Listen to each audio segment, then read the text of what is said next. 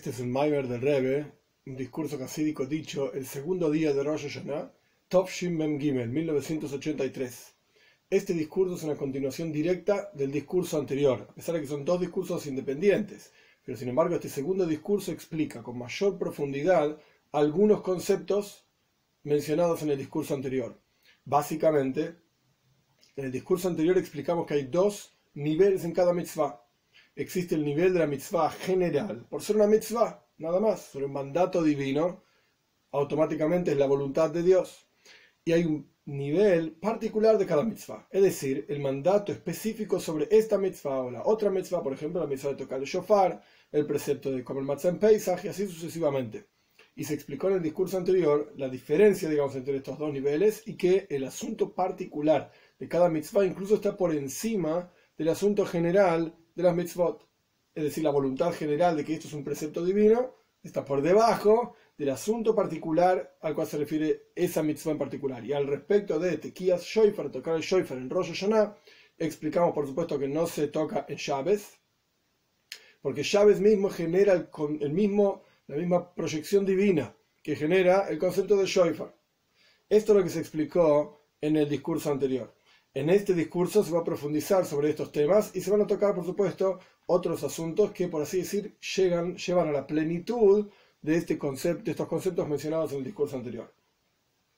Este discurso comienza con una frase del rezo. Todos los días a la mañana decimos en el Sidur, en el libro de rezos del pueblo judío, una frase que en realidad está dentro de todo un párrafo. Pero esta frase en sí, solamente la frase, ya tiene una problemática, por así decir, y en el primer capítulo del discurso se va a tratar de esta problemática que da apertura a todo el resto de los asuntos del discurso.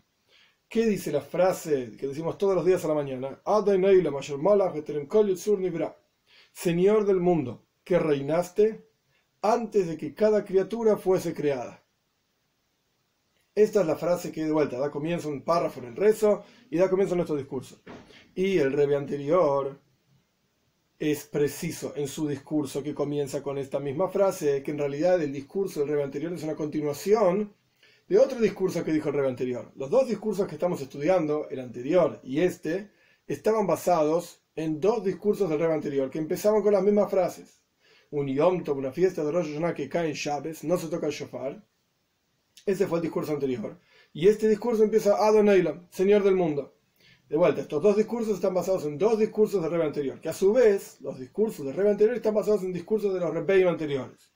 Entonces, en, la continuación de discursos que el Rebbe anterior dijo en Topshin Gimel 1943 sobre Rosh Hashanah, el primero empezaba de vuelta cuando Rosh Hashanah cae ya, el segundo empezaba Adonailam, el Rebbe trae en su discurso aquello que dijo el Rebbe anterior, que el rey anterior dijo como continuación del discurso que comienza con la frase cuando Rosh Hashanah cae en Shabes, en donde explica en el primer discurso de esa continuación, porque son varios discursos ahí en los escritos del rey anterior.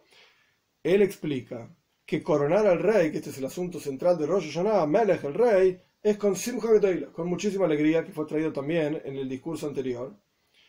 El rey anterior dice que tenemos que entender ¿Cómo puede ser que exista reinado antes de que cada criatura exista? ¿Cómo puede reinar Dios si no hay sobre quién reinar? Beteren Kol Yitzur Nibro dice, vos el Señor del mundo, Asher Mola, que reinaste antes de que exista cualquier criatura. Pero entonces, ¿qué clase de rey eras?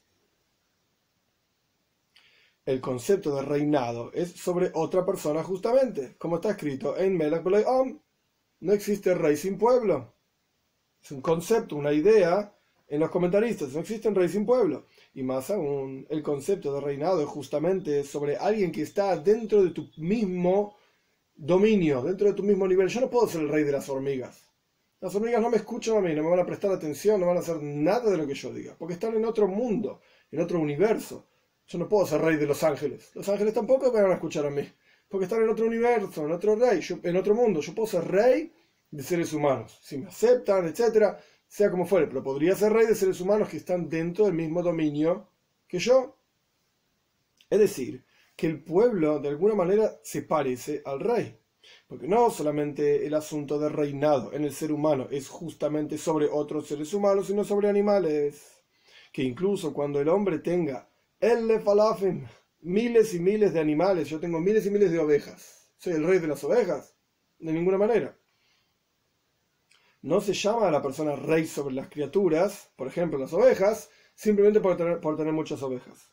Incluso dentro de los seres humanos, dentro del dominio de los seres humanos, el rey tiene que tener algún tipo de relación y algún tipo de parecido al pueblo. Como es sabido que un pueblo, como ya dijimos, Ein Am, y no existe un rey sin pueblo, viene de la palabra Imoy, con el Amoy en hebreo se escribe Ein, Mem, Vov, Amoy, su pueblo. Imoy es con él, se escribe exactamente de la misma manera. Ein, Mem, Vov, quiere decir que el rey y el pueblo tienen que tener algún tipo de relación. Similar a esta idea, no, está en el discurso, pero para entender el concepto, la Toira dice que nosotros somos tenés que ponerte un rey por sobre vos. Y el pueblo judío tuvo muchísimos reyes, algunos buenos, otros, la mayoría no tan buenos. El punto es que la Teira dice, no podés poner como rey por sobre ti una persona extraña, que no sea de tus hermanos.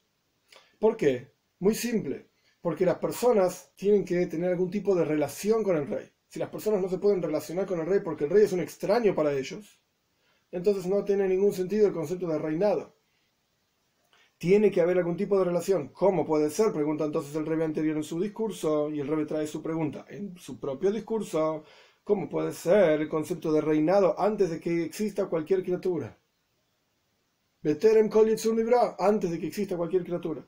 Y explica el rey anterior en su discurso, trayendo las palabras de Shalom, Shnei Abris. Y en otros farim, en otros libros también aparece el mismo concepto, que la frase, el párrafo Adon Oilam, Señor del mundo, que de vuelta es un párrafo más largo, esta es solamente la primera frase de ese párrafo, es una alabanza impresionante del pueblo judío hacia Dios, al punto tal que las palabras Adon Oilam, Señor del mundo, suman igual que las palabras Ein Soif, infinito. Adon Oilam toca directamente al infinito mismo, es decir, a la esencia misma de Dios. Y el concepto del Ein Soif el infinito es un nivel tan profundo en divinidad, más aún, más elevado que cualquier otro nivel, porque el verdadero asunto de Ein Soif es en la esencia misma de Dios. A veces se habla de Or Ein Soif, la luz del Ein Soif, la revelación del infinito. Pero eso no es el Ein Soif, no es el infinito, es la revelación del infinito. Es una expresión del infinito. Pero Adonai directamente significa Atmos, la esencia de Dios, el infinito propiamente dicho.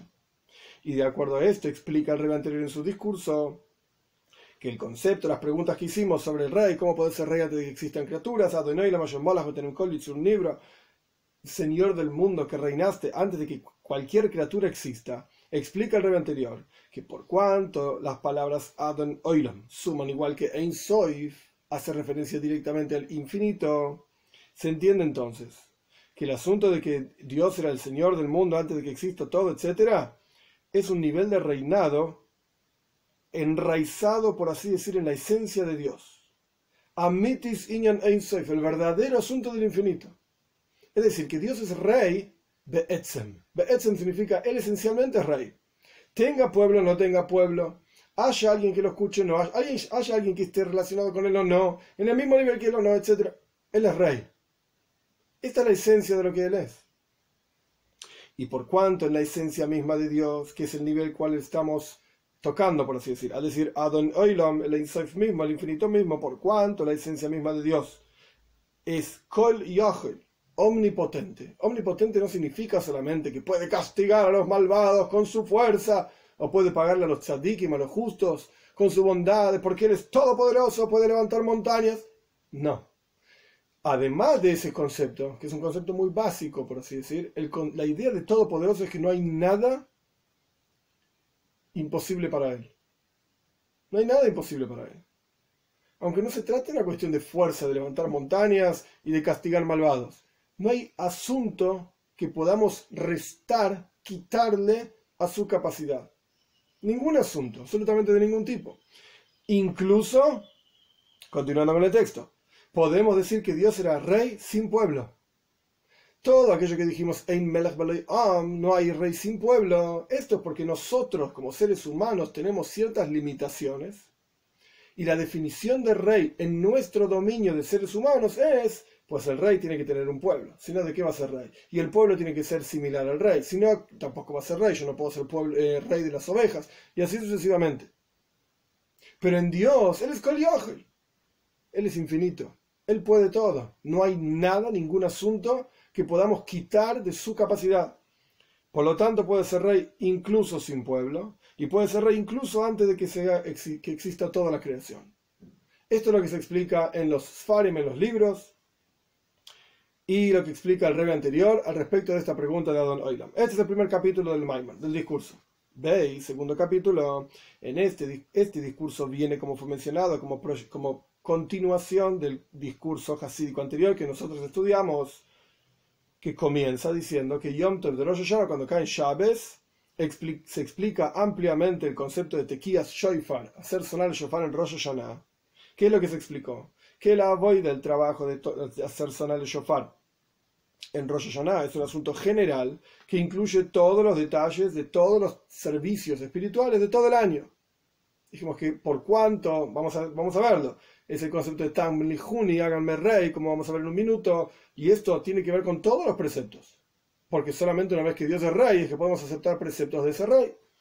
Porque el asunto de Tequías Shoifar, sonar el Shofar, es como dicen nuestros sabios, dice Dios, digan frente a mí en Rosh Hashanah versículos que tienen que ver con mi reinado, Malchillois, ¿para qué? Que de Shetam Lihuni para que yo sea rey sobre ustedes, dicho traducción literal, para que ustedes me hagan rey por sobre ustedes. Y en la frase talmúdica termina diciendo, Bame, ¿cómo se hace que Dios sea rey sobre nosotros? Pues Shoifa, tocando Shofar, como fue ampliamente explicado. Y por cuanto todos los mandatos arriba, todos los preceptos, los mitzvot, tienen que ver, tienen sentido solamente después de que Dios es rey, porque si yo no acepto a Dios como rey por sobre mí, no me importa lo que diga el rey de Inglaterra puede poner, la reina de Inglaterra puede poner muchas leyes sobre su país, pero yo no vivo en Inglaterra. Y yo no estoy, no soy un súbdito de la reina de Inglaterra. Esto no quiere decir que no tenga que respetarla, la puedo respetar.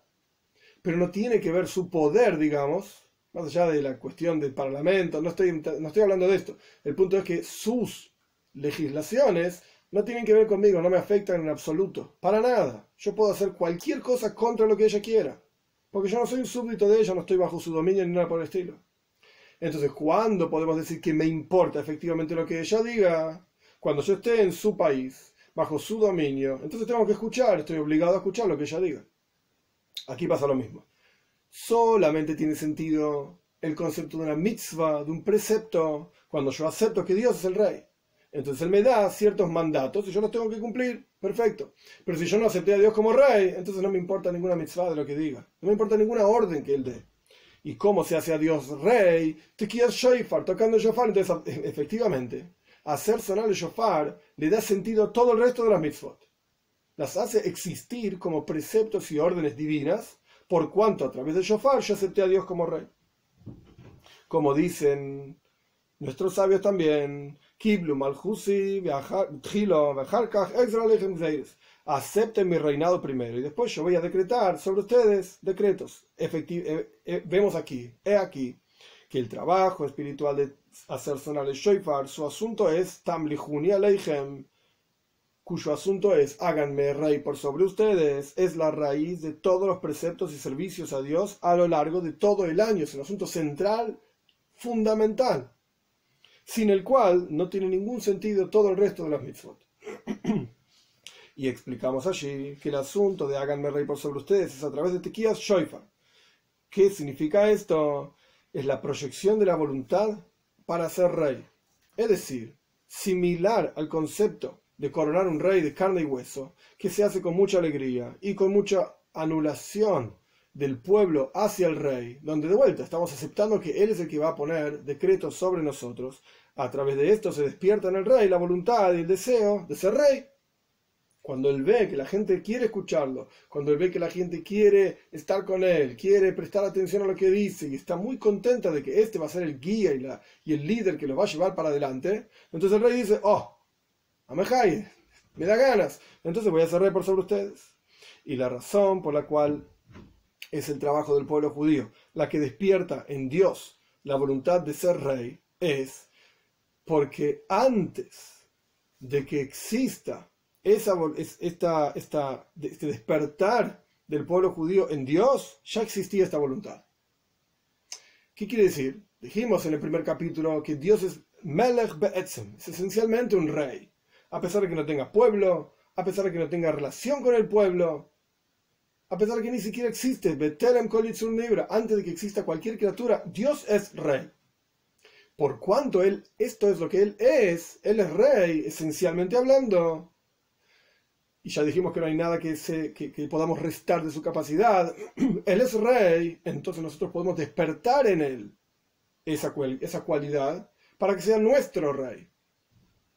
Pero si él no fuese rey, Be'etzem, esencialmente hablando, ¿cómo podríamos nosotros crear algo en Dios? De repente ahora Dios pasa a ser rey nuestro. ¿Por qué? Porque yo quiero que sea mi rey. Pero si él no tiene esta cualidad, ¿cómo va a ser rey? Entonces, dice el Rebe, ¿por qué es, estamos entrando un poco más en profundidad, por qué es justamente, repito la frase, que el pueblo judío a través de su avoida, de su trabajo, hacer sonar el shofar, etc., bitul, anulación al rey, simcha la gran alegría para estar con el rey, ¿por qué es que esto despierta en Dios la voluntad de ser rey? Porque incluso antes de esto él ya era rey. Ya existe esta voluntad de ser rey. Solo que esta voluntad estaba en forma oculta. Esto es lo que el rebe, el anterior explica en su discurso. Esta voluntad estaba oculta.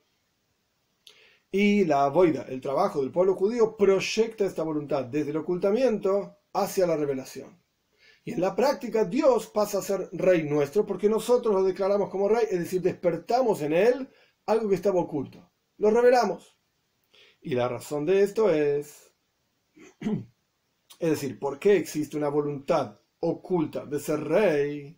Porque el asunto de la voluntad de reinado también existía antes de él, en él, en él quiero decir, en Dios existía antes, antes de esta voluntad oculta. Y esto se llama, ahora explico esto, se llama Rotzana Muhlat Beatzmusay, una voluntad definitiva en su propia esencia. Dicho de otra manera, el rey, el rey está diciendo lo siguiente existen diferentes niveles en Rotzen, en voluntad. Existe una voluntad revelada. Yo quiero esto, soy consciente de lo que quiero. Existe una voluntad oculta, Rotzen Neelam, que es la fuente de esa voluntad revelada.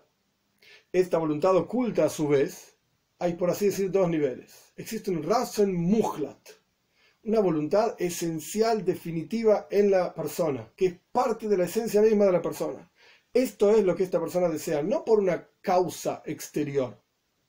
A veces uno desea ciertas cosas porque escuchó que es bueno, porque le dijeron que es bueno, porque estudió sobre un asunto y decide con su propia voluntad, haga la redundancia, querer este asunto.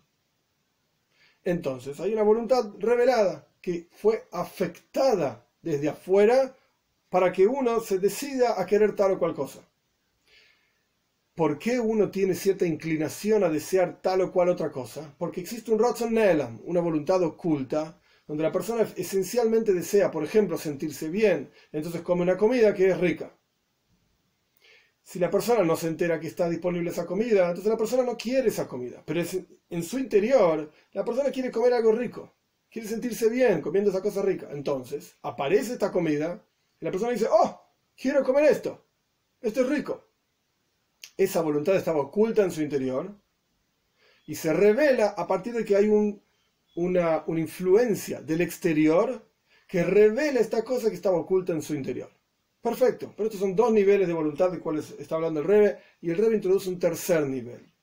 Los dos niveles que dijimos son la voluntad revelada, quiero comer esta comida, y la voluntad oculta, yo me quiero sentir bien comiendo algo y uno busca, ¿qué como? ¿Qué como? Hasta que aparece algo rico esa cosa rica llamó, por así decirlo, a la persona y reveló esa voluntad de la persona de esto es lo que quiero.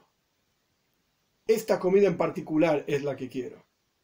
Pero eso vino de afuera. Después existe un nivel superior, se llama Rotzona Muhlat. Rotzona Muhlat significa esta es mi esencia.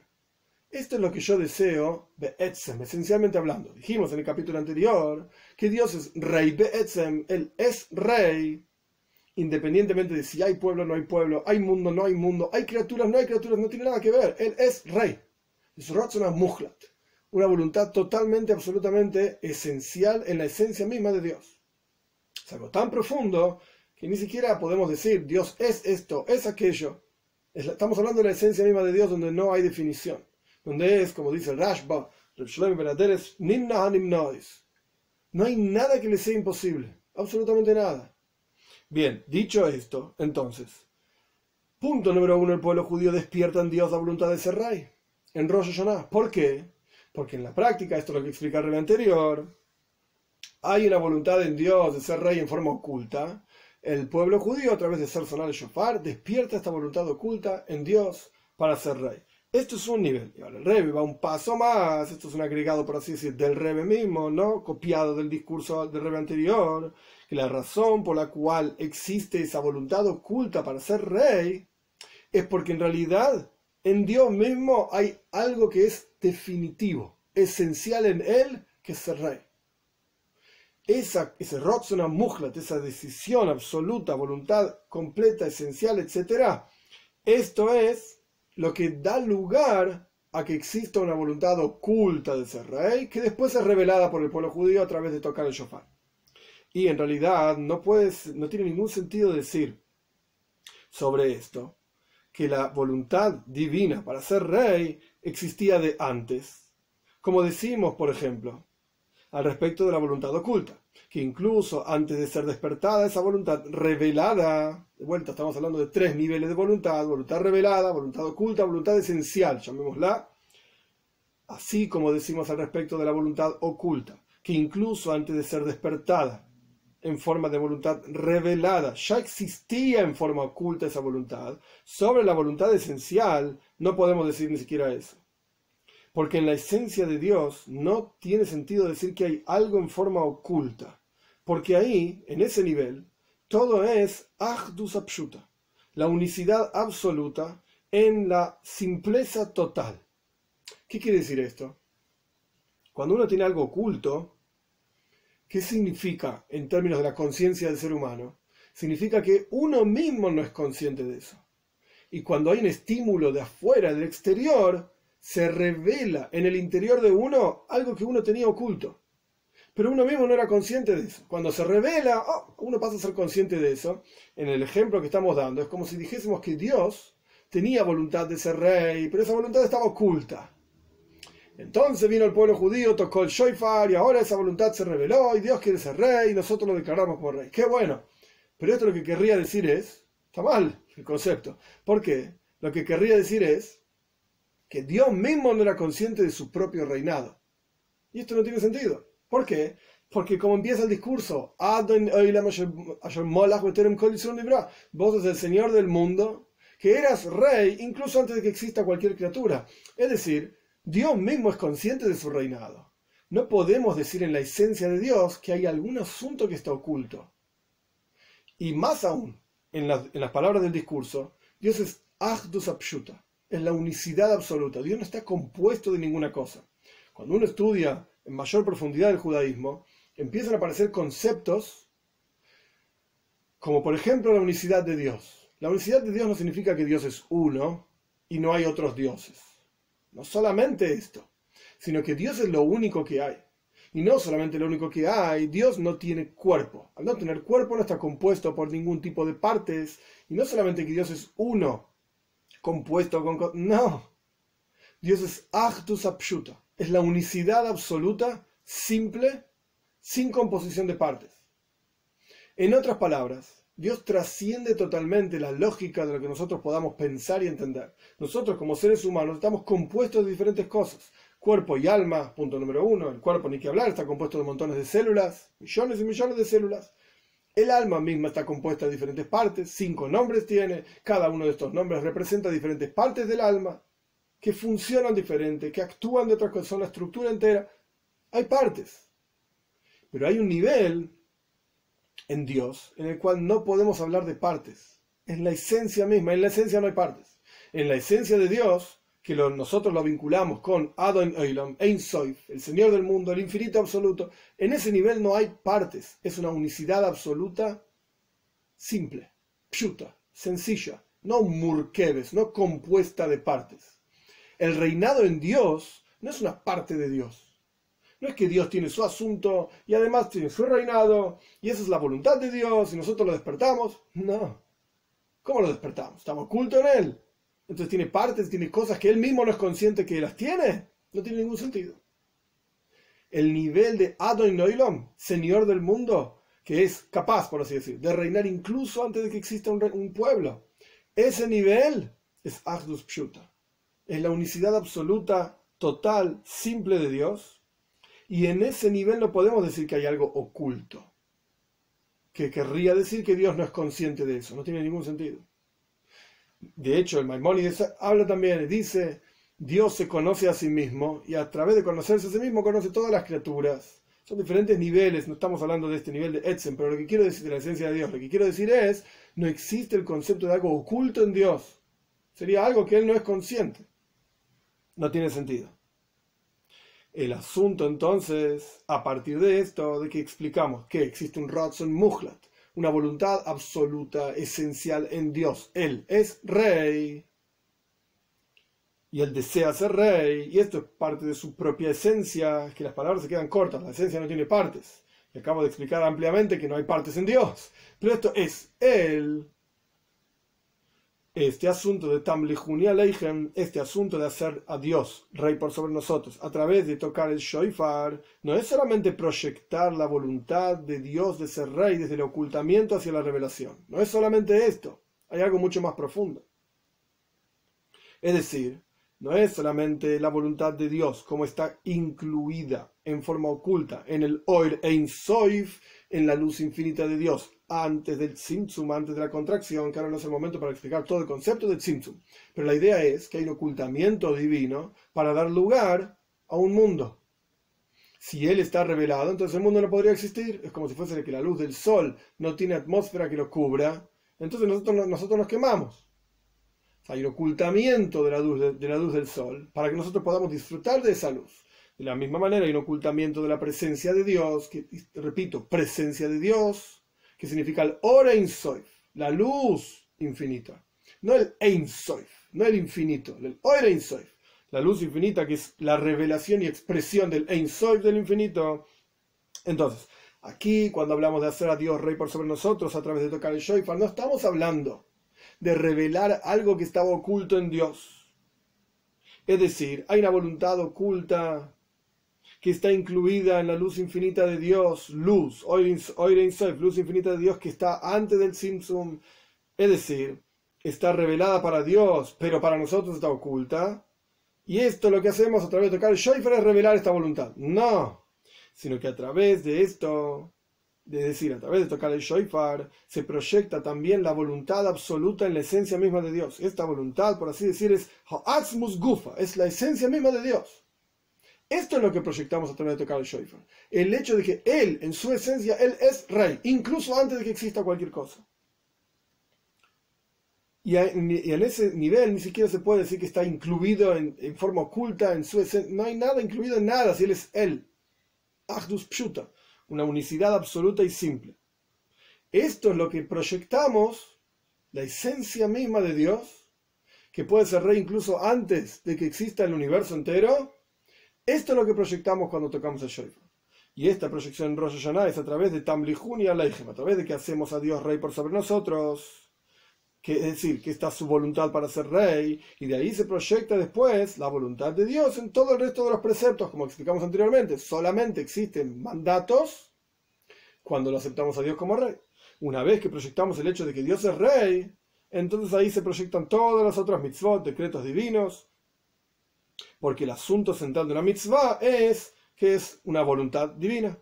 Y como está explicado en muchos lugares, que el asunto de la observancia de las mitzvot tiene que ser justamente en forma particular y en forma exacta y precisa, tal y cual fuimos mandados a hacer, como ya hablamos muchas veces, que no puede faltar ni un puntito, porque entonces no sería la voluntad de Dios.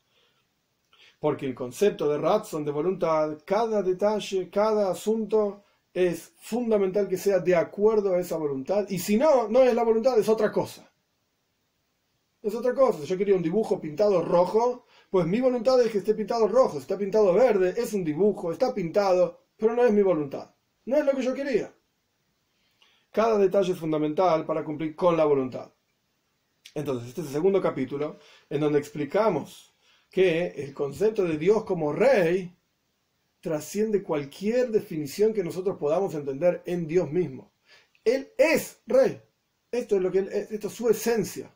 Melech. Paréntesis, no está en el discurso, pero para entender el concepto, esto no quita que él sea otras cosas. Nimna hanim no hay nada que le sea imposible. No existe ningún asunto que le sea imposible. Pero esto es lo que tiene que ver con el concepto de Rosh Hashanah, con Tam Lihuni. Rosh Hashanah es hacer a Dios rey por sobre nosotros.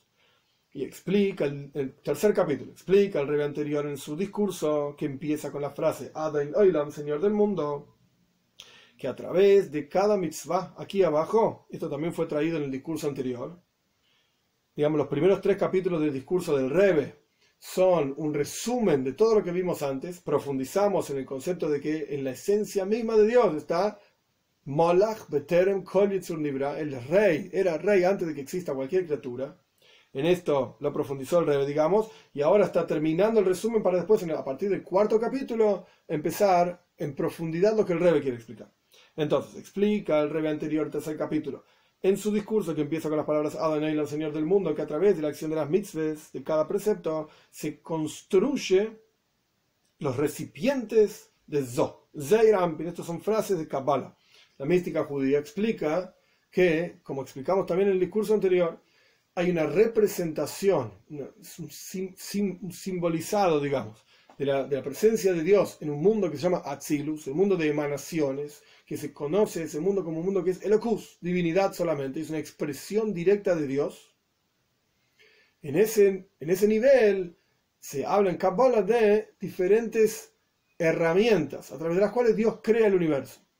Estas herramientas básicamente se dividen en dos: Oireis Vekeilim, luces y recipientes cada emanación y cada expresión en este nivel, en este mundo, tiene estos dos componentes, que a su vez tienen otros componentes también.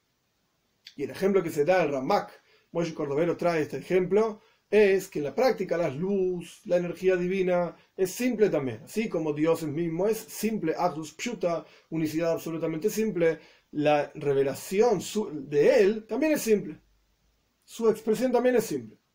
Ah, y entonces, como vemos diferentes formas de esa revelación, Gesed, bondad, Gevura, severidad, Tiferes, belleza, etc. El Kli, el recipiente a través del cual se revela esa luz, esa energía, es lo que le da, por así decir, la, expresión diferente a cada emanación, a cada esfera, a cada expresión de Dios.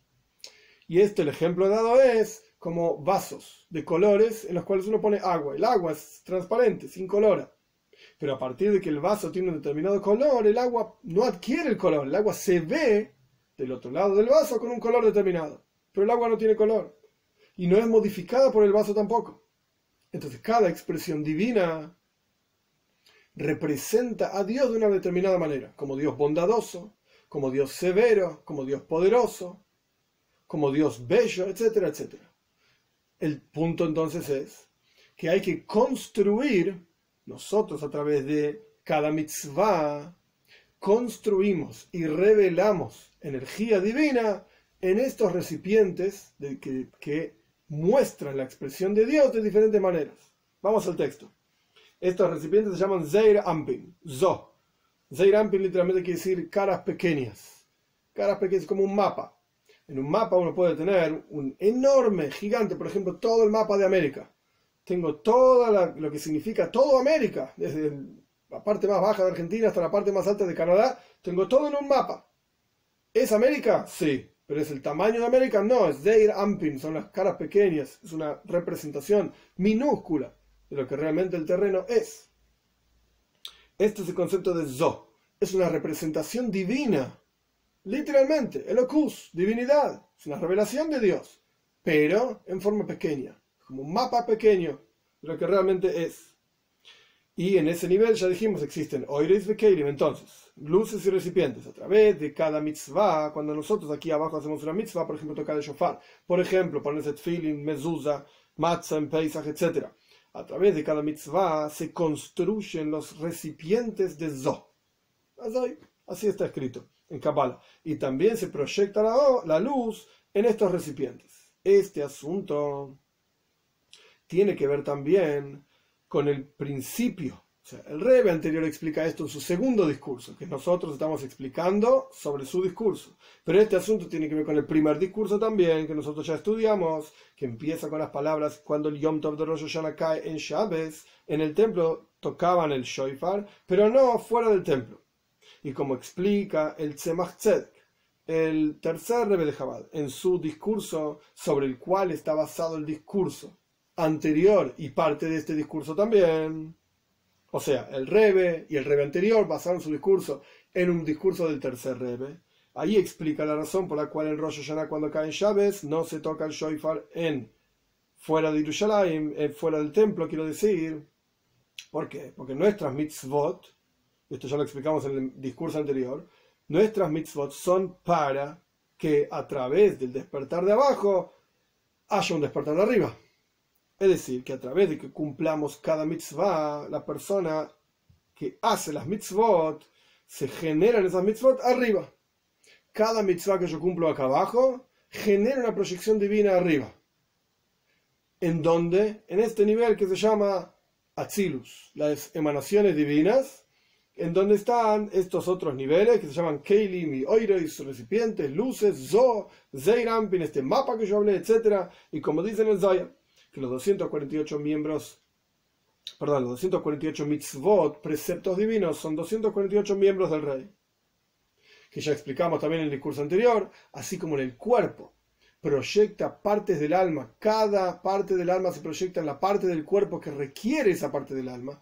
El ojo requiere la capacidad del alma para ver, el oído la capacidad del alma para escuchar y así sucesivamente. Cada mitzvah es un miembro del rey. ¿Qué significa? Que cada mitzvah proyecta en sí una energía determinada de Dios. Y a través de que yo cumplo esa mitzvah aquí abajo, genero esa proyección divina en los mundos superiores. Esto es lo que está explicando básicamente el Rebe. Y esto es lo que quiere decir Binyan Kelim de Zo, la frase mística, críptica, la construcción de los recipientes de Zeir Ampen. Sea lo que fuera que quiere decir, cuando yo hago una mitzvah acá abajo, eso tiene una proyección divina arriba. De la misma manera ocurre con la mitzvah de tocar el shofar. Su asunto es para generar a través de esa mitzvah de tocar el shofar la proyección divina del shofar espiritualmente hablando. Y por lo tanto, en Rosh Hashanah cuando caen llaves, no se toca el shofar fuera de, del Beis Hamikdash, del templo, porque llaves existe ese nivel de shofar arriba, que dijimos en el discurso anterior ampliamente que es Tainu, que es el placer divino, ese nivel se proyecta incluso sin el trabajo del hombre. Aquí abajo, no es necesario tocar el shofar en Shabes, fuera de Jerusalén, porque por el hecho mismo de ser Shabes, que como dijimos en el discurso anterior, Shabes Mikat Shobekaima, el séptimo día de la semana está santificado por sí mismo, incluso sin que nosotros hagamos nada, ya hay una proyección del placer divino en la creación.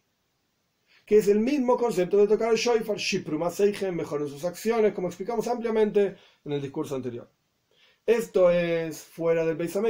No es necesario tocar el shofar en llaves porque la proyección divina generada por el shofar aquí abajo, cuando tocamos el shofar aquí abajo, la proyección divina arriba es la misma que la proyección divina de llaves. Listo. No tocamos el shofar. Ah, y en el templo, si tocaban el shofar, también en Rosh Hashanah cuando caían llaves, es porque en el templo, que el Beis Hamikdash, el templo, el lugar, del lugar donde está el templo, se llama Shara Shomaim, el portal del cielo. Ahí hay una capacidad superior para poder hacer, generar un nivel de tainum, de placer superior en Dios, en la creación como fue explicado ampliamente en el discurso anterior, esto lo dice el Rebe acá en un paréntesis. Es decir, en el Beis Hamikdash, en el templo, podemos tocar un nivel superior del placer divino, y por eso que en el templo sí se tocaba el shofar, incluso en Shabbos. Y este asunto de que las mitzvot, es decir, los asuntos arriba, proyecciones divinas arriba, se generan justamente, justamente a través de la observancia de los preceptos del hombre aquí abajo, estos en todos los niveles, en todos los Acá dice partzufim. Partzufim son otra palabra de la mística judía, literalmente rostros, combinaciones, es decir, todos los niveles de toda la cadena de mundos, etc. Todo esto es modificado y se genera en los mundos superiores a través de la acción del hombre aquí abajo. Como enseñó el Magid de Medrich, el Doiber de Medrich, que fue el segundo rebe hasídico después del Baal Shem segundo líder, cuando el rebe, eh, el Magid de Medrich, explica la Mishnah, la enseñanza de nuestros sabios, Damale la Mimach, tenés que saber todo lo que hay arriba tuyo, que la Mishnah continúa diciendo, hay un rollo, hay un un ojo que te ve, un oído que te escucha, etc. El Magid de Medrich explica que todos los asuntos arriba son Mimach, parten de ti. Todo lo que ocurre en los mundos superiores es un efecto directo de lo que hace el hombre aquí abajo. Es decir, que el nivel de placer shoifar arriba se genera, como fue explicado, a través de la observancia del pueblo judío aquí abajo de la mitzvah de shoifar, que tiene que ver con placer. Shipru mejor mejora sus acciones. Shifra, la palabra shifra significa Shemeshafer Zabalan, mejoraba y, ponía hermoso, por así decir, a los niños cuando nacían, era una partera, Shifra y Púa, las parteras del pueblo judío en Mitzrayim, Parshat Shmois. Y otra idea es, Anaisen Imre Shofer, Naftali viajaba, explicamos en el discurso anterior también, y daba noticias placenteras, Shipur, Shifra, Meshaperes, Shoifar, es toda la misma palabra. Y significa el concepto de placer divino en la creación. Esto es lo que se genera a través de que nosotros aquí abajo tocamos el Shoifar. Y el concepto, por ejemplo, el Rebe trae un par de ejemplos. El concepto de Moijin, intelecto divino, se proyecta arriba a través del concepto de Tfilin aquí abajo. Como es sabido que las cuatro parashot, las cuatro secciones de los Tfilin, corresponden con los cuatro conceptos intelectuales, que son Jochma, Bina, y dos conceptos en Das, Gesed y. No importa todo el detalle de qué significa la mitzvah de Tfilin, porque esto no es un Maimar, un discurso sobre Tfilin. El punto es que una mitzvah particular aquí abajo genera una proyección particular arriba. Y también a través de cumplir la mitzvah de Tfilin, entonces se proyecta el intelecto divino y a través de que el hombre se pone Tfilin aquí abajo, hace que Dios se ponga Tfilin, así explica el Talmud en Brajois. Y lo mismo ocurre con las cualidades emocionales divinas que se llaman Zo, Zeirampi. A través de que el hombre aquí abajo cumple los preceptos de amor a Dios, amarás a Dios tu Señor, y la mitzvah de a Dios tu Señor temerás, diferentes versículos, que el amor y temor son la raíz de todas las otras mitzvot. ¿Por qué una persona cumple una mitzvah? Porque ama a Dios. ¿Y por qué una persona evita hacer algo que Dios no quiere? Es porque le teme a Dios. Y temor a Dios no significa temor al, temor al castigo, sino temor al pecado, es otra cuestión. Y está explicado ampliamente en otros lugares qué significa el temor a Dios. A través de estas mitzvot se genera la construcción del mundo que se llama Zo, un nivel que se llama Zo, Zeirampi, como explicamos antes. Y lo mismo ocurre con Malhus, con el reinado. La construcción del mundo de la palabra, que es Malhus, como dicen en Zoyar, Malhus Malhus se llama la boca de Dios, por así decir. Cómo se genera esa creación, ese nivel, es cómo se reconstruye ese nivel de reinado divino a través del la palabra de la persona aquí abajo estudiando Torah. Y en la oración, fila, la palabra divina se regenera a través de la palabra del hombre. No quiere decir que estamos haciendo a Dios ni nada por el estilo, como va a aparecer más adelante el concepto de Asisem Oisom Atem, y también fue explicado en el discurso anterior. El punto es que la, la revelación divina se genera, esa proyección de revelación divina en los mundos superiores, a través de cada mitzvah aquí abajo. Y este es el contenido de la observancia, el concepto de la observancia de mitzvot, como está explicado en estos discursos hasídicos, porque los niveles de arriba son en general en el número de 248, 248 miembros del rey, como explicamos antes en nombre del Zoyar, y la construcción de todos esos niveles arriba es efectivamente a través de la observancia de 248 mitzvot positivas del hombre aquí abajo. Y como dicen también nuestros sabios, Vasisem Oisam, tenés que cumplir los preceptos, Atemxiv, está escrito ustedes, es decir, Dios considera. Cuando el pueblo judío cumple los preceptos como si lo hubiésemos hecho a él mismo que lo hace como si me hubiesen hecho a mí. ¿Qué significa? ¿Que nosotros lo creamos a Dios? Dios libre y guarde pensar de esa manera. Lo que quiere decir es que nosotros proyectamos la presencia de Dios en los mundos superiores. Y esa proyección de la presencia de Dios en los mundos superiores tiene un efecto directo, como fue explicado en el discurso anterior también. Tiene un efecto directo en cómo Dios crea este mundo en particular. Ahora bien, cuarto capítulo. Hasta aquí el Rebbe profundizó en varios puntos del discurso anterior, principalmente de este concepto de Ratzona Mukhlat, la voluntad esencial de Dios, Adon Oilom, Él es Señor del mundo, incluso antes de que exista el mundo, etc. Ahora el Rebbe va a empezar a explicar el concepto de que en cada mitzvah hay dos componentes, por así decir. el componente, el mandato divino, Dios quiere esto, y el componente particular de qué es lo que Dios quiere. Y a partir de esto es que realmente el Rebbe empieza a profundizar en este, en este contexto, en este concepto, y este es el, discurso básicamente de lo que el Rebbe quiere traer. Dale, cuatro. Tenemos que entender, es sabido que la virtud, la elevación de cada mitzvah, de la observancia de cada mitzvah es cuando la observancia es porque es un mandato divino. O sea, yo no tengo que cumplir la mitzvah porque a mí me conviene, porque a mí me gusta, porque es agradable, porque es linda, porque la entiendo. No. Porque esto es un tzivui, es un mandato. Él es rey y cualquier mandato que él diga yo lo tengo que cumplir. Y como decimos en el texto de cada mitzvah, que Dios nos santificó con sus preceptos y nos mandó. Esto es lo que Dios mandó. Como decía el Alter Rebbe, si Dios nos hubiese mandado a cortar árboles, pues estaríamos haciendo eso con simja, con alegría. A pesar de que aparentemente no sirve para nada, no tiene sentido. No importa. Esto es un mandato divino. Esto es lo que lo hace una mitzvah realmente. Un mandato, una orden, y esto es lo principal. Y no, continuando con el texto, y no porque haya una razón o una utilidad en esa mitzvah.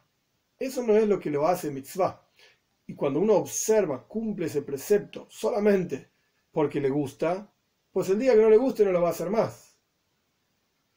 Entonces, ¿cuál es realmente la esencia de la observancia de una mitzvah? Porque es una mitzvah, porque es un mandato divino y punto. Dios dijo eso es lo que hay que hacer. Y no porque tenga vuelta, volviendo al texto, no porque tenga una razón, ni porque haya algún tipo de utilidad en esa cuestión. El asunto central de la mitzvah es que es la voluntad de Dios. Esto es lo que es una mitzvah. Esto incluye también la razón de cada mitzvah, que a través de cada mitzvah construimos el mundo superior, por así decir, generamos las mitzvot arriba. Incluso cuando uno profundiza, ¿qué está diciendo el rey? Incluso cuando uno profundiza y empezó a entender que hay niveles espirituales, y hay revelaciones divinas, y hay diferentes mundos espirituales, etc. Y cuando uno cumple una mitzvah aquí abajo, como fue ampliamente explicado en el capítulo anterior de este discurso, cuando uno cumple una mitzvah aquí abajo, genera una proyección divina arriba en los mundos espirituales, en Zoh, en Binyan, en Keilim y todos los nombres raros que trajimos. Incluso eso es insignificante frente al concepto de cumplir una mitzvah porque es el mandato divino. Por supuesto que cuando uno entiende el concepto de lo que está haciendo, tiene otros hayos, tiene otra energía, otras ganas. Pero ¿por qué realmente cumplís una mitzvah? ¿Porque generas una proyección divina arriba? Porque te haces rico aquí abajo, porque te va bien. No, porque esto es lo que Dios quiere. Punto. Podemos decir, la explicación de esto es la siguiente. ¿Qué quiere decir que lo principal es en la mitzvah el tzivui, el mandato? ¿Qué quiere decir esto? La explicación es así. En las mitzvot, el rebe pone entre paréntesis, la voluntad y el mandato de arriba, o sea, supremo, de que el pueblo judío cumpla una mitzvah. Hagan esto. ¿Qué quiere decir esto?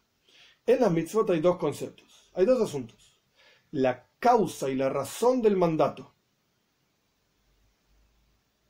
Es un mandato determinado que tiene un porqué. Dios no está loco, por así decir, y él mandó hacer tal o cual cosa, 248 mitzvot positivas, por una razón o por varias razones, 248 razones, sea como fuere. Cada mitzvah tiene su asunto. Como explicamos anteriormente, que cada mitzvah genera una proyección divina. Quiere decir que cada mitzvah toca un asunto determinado. Genera un asunto determinado y está relacionado con una razón, una siba, se dice en hebreo, un porqué determinado. Y de esto, de este porqué, se genera la existencia del mandato que es una consecuencia del por qué. Existe Siba, Mesuba. Siba quiere decir causa. Mesuba quiere decir consecuencia. La causa es un porqué. Dios tiene por qué. Yo no sé, pero Dios no sé cuál es. Pero Dios tiene un porqué. ¿Por qué me mandó a tocar el shofar? ¿Por qué me mandó a ponerme tefillin? Él sabe por qué. Él sabe por qué. Ese por qué genera que Dios quiera que yo toque el shofar, que yo me ponga tefillin y así sucesivamente. Genera una mitzvah, un mandato. Quiero tal cosa. Después, una vez que existe el mandato de arriba, viene, existe la acción de la mitzvah a través de la persona que cumple esa mitzvah. Entonces tenemos dos cosas. Siba, la causa de la mitzvah, que genera la mitzvah, y la observancia de la mitzvah. En la práctica, yo aquí abajo hago lo que Dios me mandó a hacer, y esto genera todas las cosas que Dios planeó que esa, esa actividad aquí abajo debía generar. Tal proyección, en tal nivel, de tal manera, etc. Perfecto. Pero en la observancia también existen dos niveles, dos formas de cumplir en general una mitzvah. La primera forma es que cumplimos la mitzvah es decir, para cumplir con el objetivo del mandato, que se complete el porqué del mandato. Yo quiero cumplir una mitzvah porque la mitzvah tiene una, razón de ser, un porqué. Dios quiere esto por una razón. Entonces yo voy a cumplir con lo que Dios quiere para que se cumpla esa razón que Dios planeó.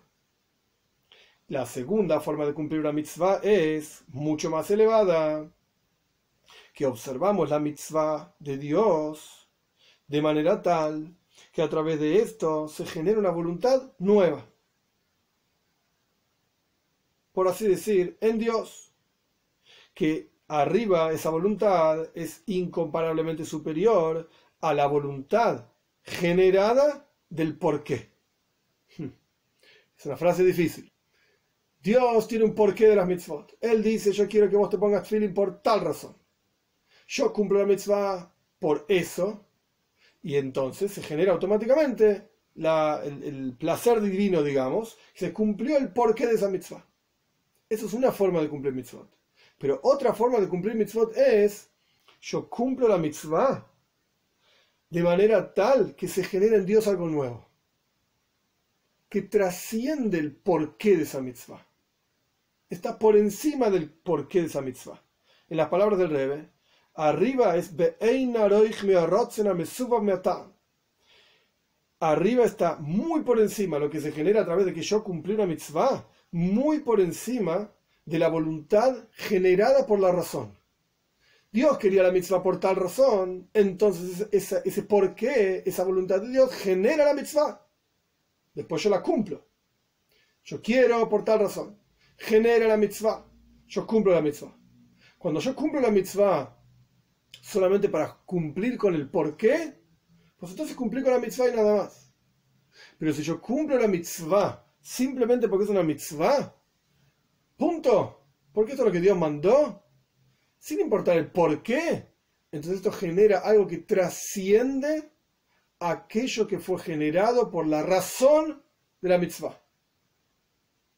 En otras palabras, es difícil. Siba, la causa de la mitzvah. Mesuba, mitzvah, consecuencia.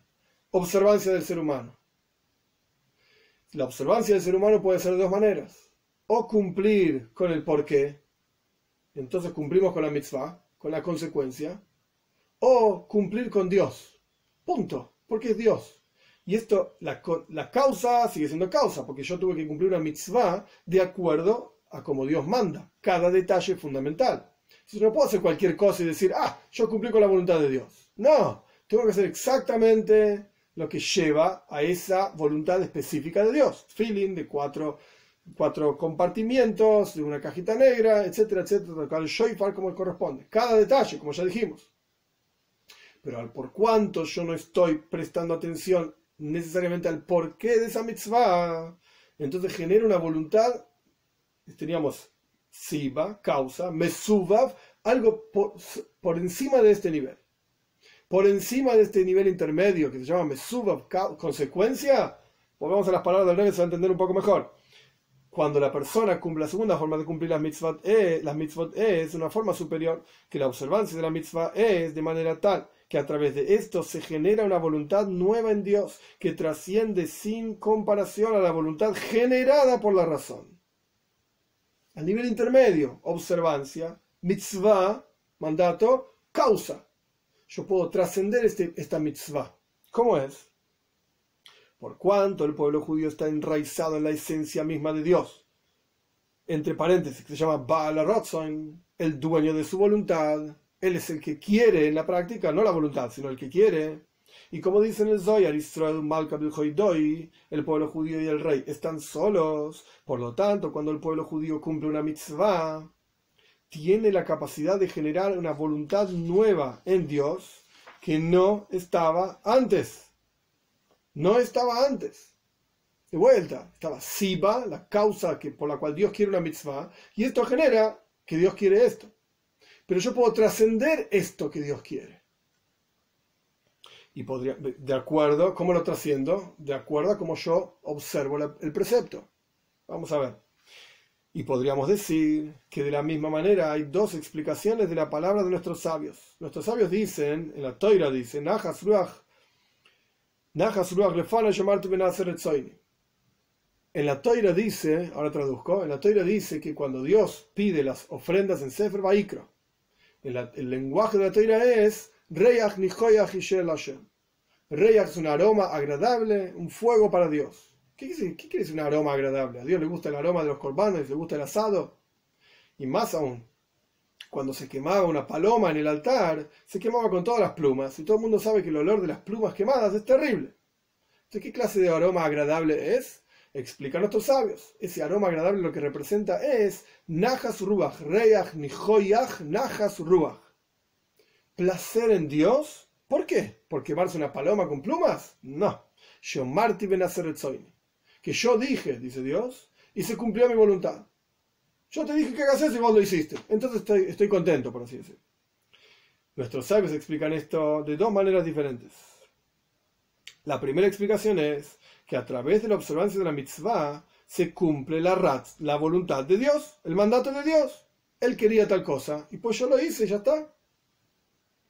La segunda explicación es, nace retzoini, se hizo mi voluntad, es que a través de la observancia de la mitzvah del pueblo judío, de la segunda manera, se genera, se renueva una voluntad nueva que no existía antes.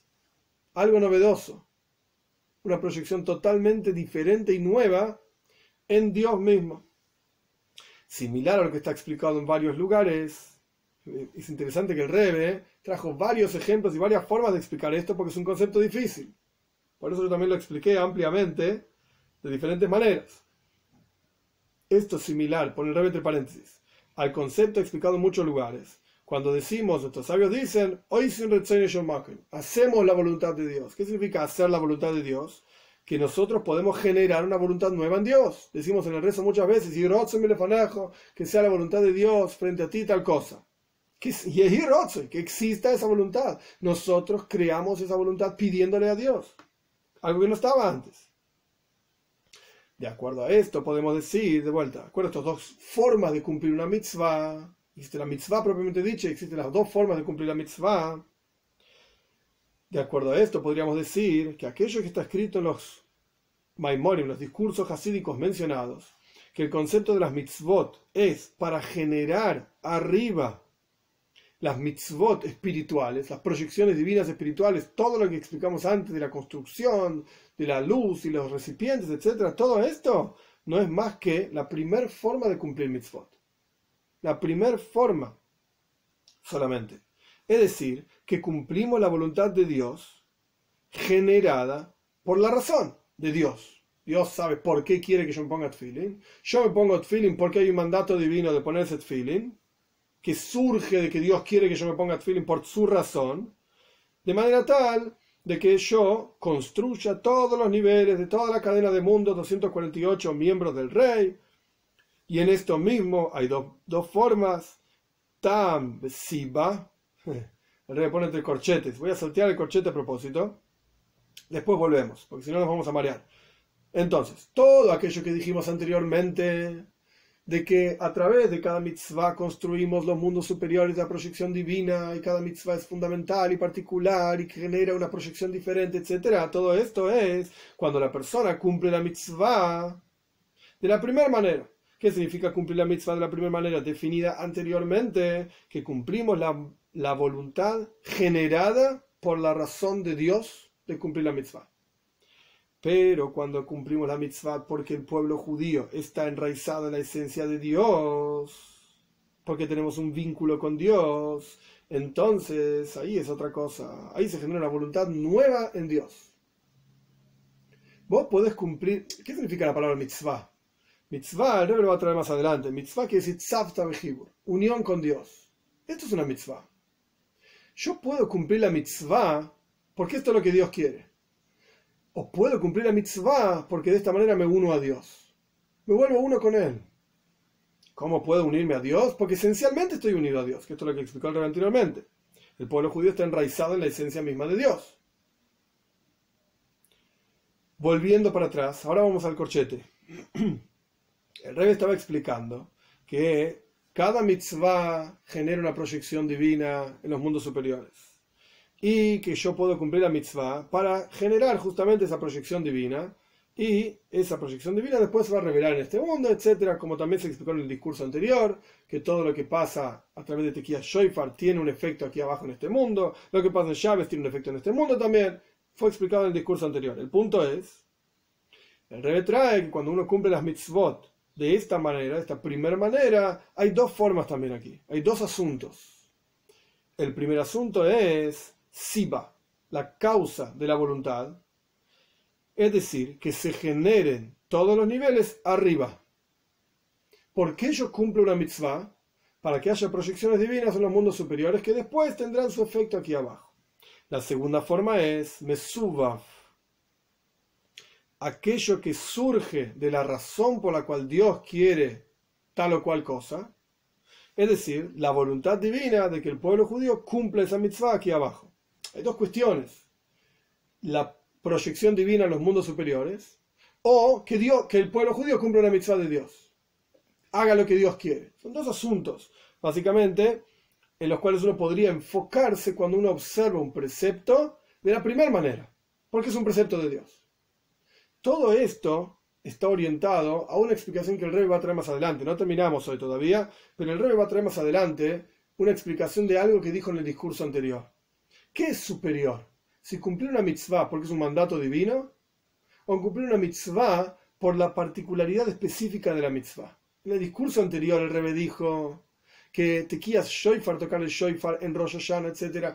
Cuando uno cumple esa mitzvah por la mitzvah misma de tequías shoifar, esto trasciende es superior, el asunto particular de cada mitzvah es superior al hecho mismo de que es una mitzvah.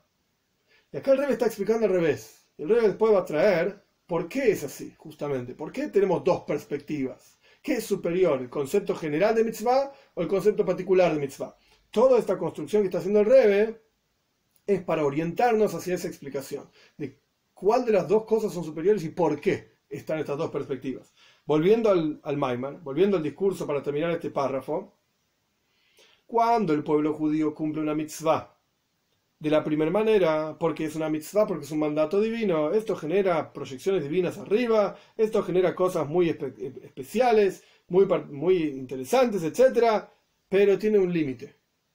Por el otro lado, cuando el pueblo judío cumple una mitzvah porque están enraizados en la esencia de Dios, esto genera un Ratzel Hadash, una voluntad nueva en Dios. Y esto es lo que significa que está explicado en, muchísimas, en muchísimos discursos hasídicos como empezamos en este párrafo, en este, en este, en este cuarto capítulo, digamos.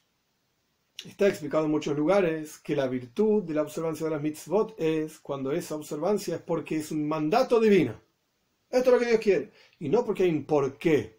Y esto incluye incluso el porqué de cada mitzvah que genera proyecciones divinas arriba, etc. En muchos lugares está explicado que lo principal es cumplir una mitzvah porque esto es lo que Dios mandó. Punto. No importa por qué. Porque la voluntad, esta es una voluntad que trasciende el por qué. Trasciende totalmente el por qué. Y cumplir una mitzvah por, desde esta perspectiva, simplemente porque es la voluntad divina y no para generar asuntos arriba o para generar bendición aquí abajo. No, yo cumplo porque esto es lo que Dios quiere. ¿Por qué? Porque la mitzvah, como dije antes, es tzav, sabejibur, es unión con Dios, es una unión del pueblo judío con el que quiere, va a la rotzen, con el que quiere tal o cual cosa.